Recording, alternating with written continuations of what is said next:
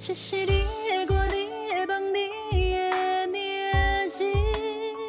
本节目由林业国际教育学院监制，唤醒学院制作。有故事的人不寂寞，欢迎收听街头开杠。我是 Olivia，以聊天的方式深入每位来访者的生命故事，让我们一起经历一段段惊奇的冒险旅程。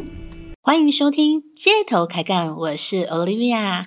今天呢，要跟大家聊聊爱情。哈哈哈。好，不是啦，呃，今天我想呢，全台讨论度最高的。就是艺人大 S 跟当年他的欧巴韩流明星库荣之一的具俊晔闪婚啦。这个具俊晔在 IG 的官宣，真的我看了非常非常的感动哦。他说：“我们结婚了，和二十多年前相爱的人结下不解之缘。我们想要延续这份珍贵的爱情。”听到他离婚的消息。我找到了二十多年前那个号码，联系了他。幸好那个号码没变，我们才能重新连接起来。已经错过太多的时间，不能再浪费了。所以我提议结婚，西元也终于接受了。此后我们会一起生活。哇！这么简单的一份宣言，就能够感受到他们之间的爱情跳动。如果你没有 follow 到这则新闻呢，大概跟各位讲一下，就是大 S 之前不是离婚了吗？那离婚没多久之后呢，最近就是今天的官宣，就是已经跟他的二十多年前谈过恋爱的前男友具俊晔闪婚了。今天各大版面都在谈论。哇哦！我二十年也都没有换手机，为什么只有贷款专员打来？哦，然后还有在妈妈群组里面最常讨论的是说，那你会叫你的老公换手机号码吗？更勾起一堆人往年曾经相爱过，哦，年轻时候相爱过的无缘恋人。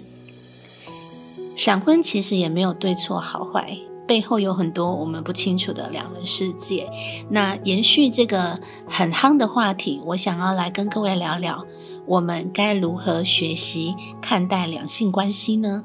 为什么明明相爱却互相折磨呢？为什么个性那么的不合，却还是深深的互相吸引呢？因为工作的关系，我在培训业工作，在公司也举办很多很多的个人成长。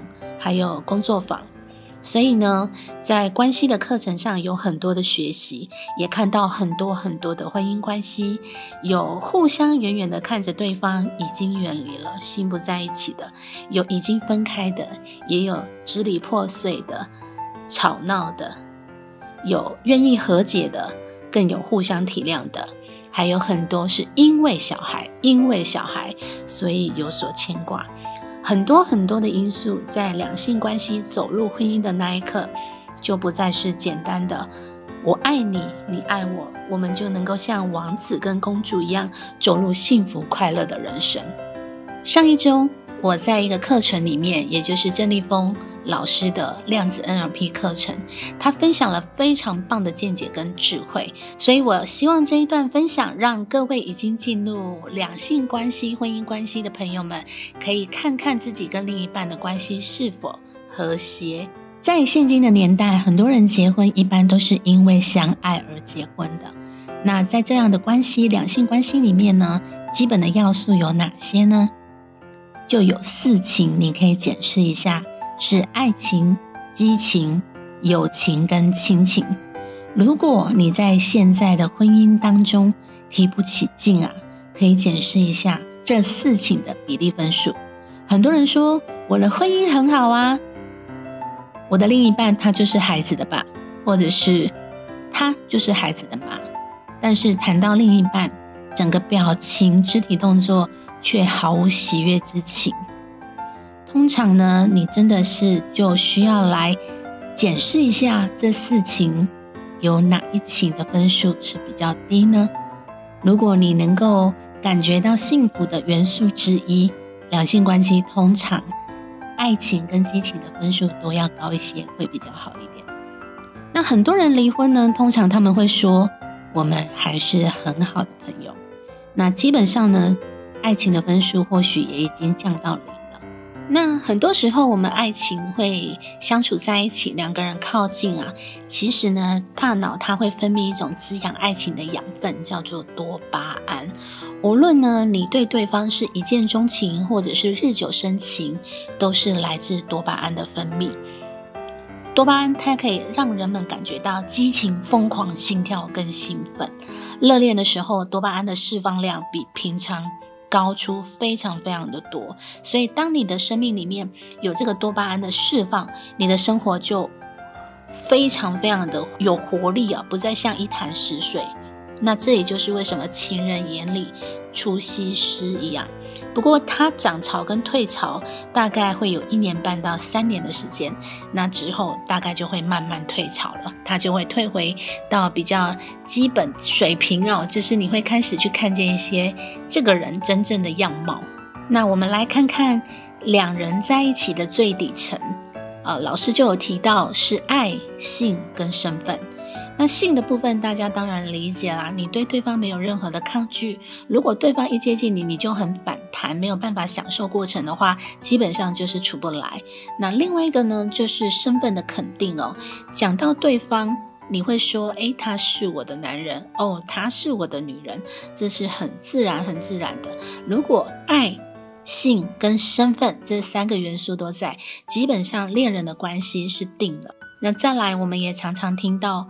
诶，红粉知己，或者是能够找到知音，这里面其实基本上的元素就是会有尊重、理解跟包容。我们通常对于知己啊，或者是知音，都是特别理解跟支持的。如果你跟另一半有这样的相处之道，也就是达到了知己的层级，你们两个人在一起是很自在的，可以分享的，然后可以互相交流的，而不是交代。好，这个这样两性关系这个里面是非常非常重要。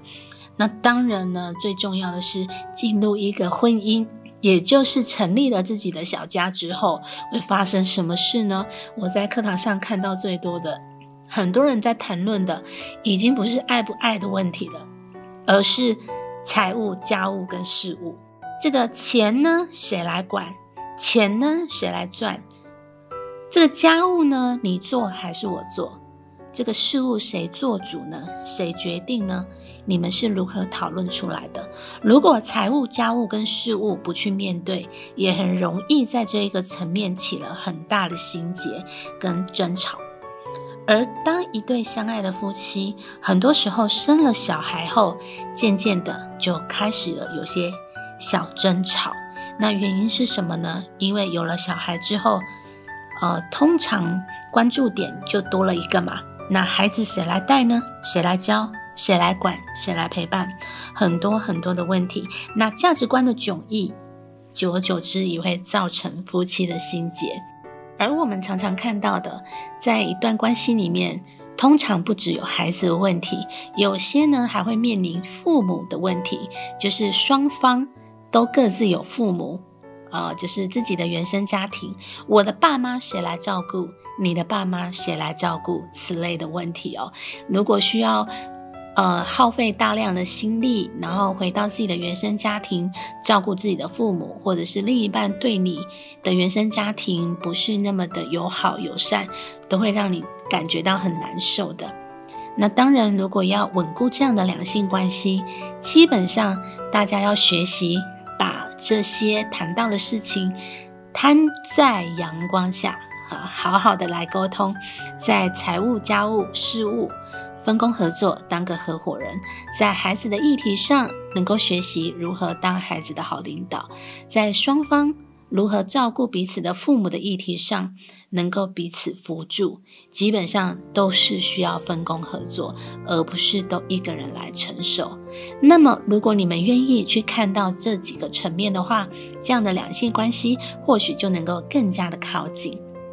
我非常非常建议啊，夫妻或者是啊在一起的伴侣，能够一起到学习的环境来做学习，让自己原本这种封闭的思维回路可以打破。那让老师讲的一些讯息呀，呃一些见解跟一些概念，有一个新的可能性进来，那让自己能够找到相伴一生的幸福，这是最大的祝福。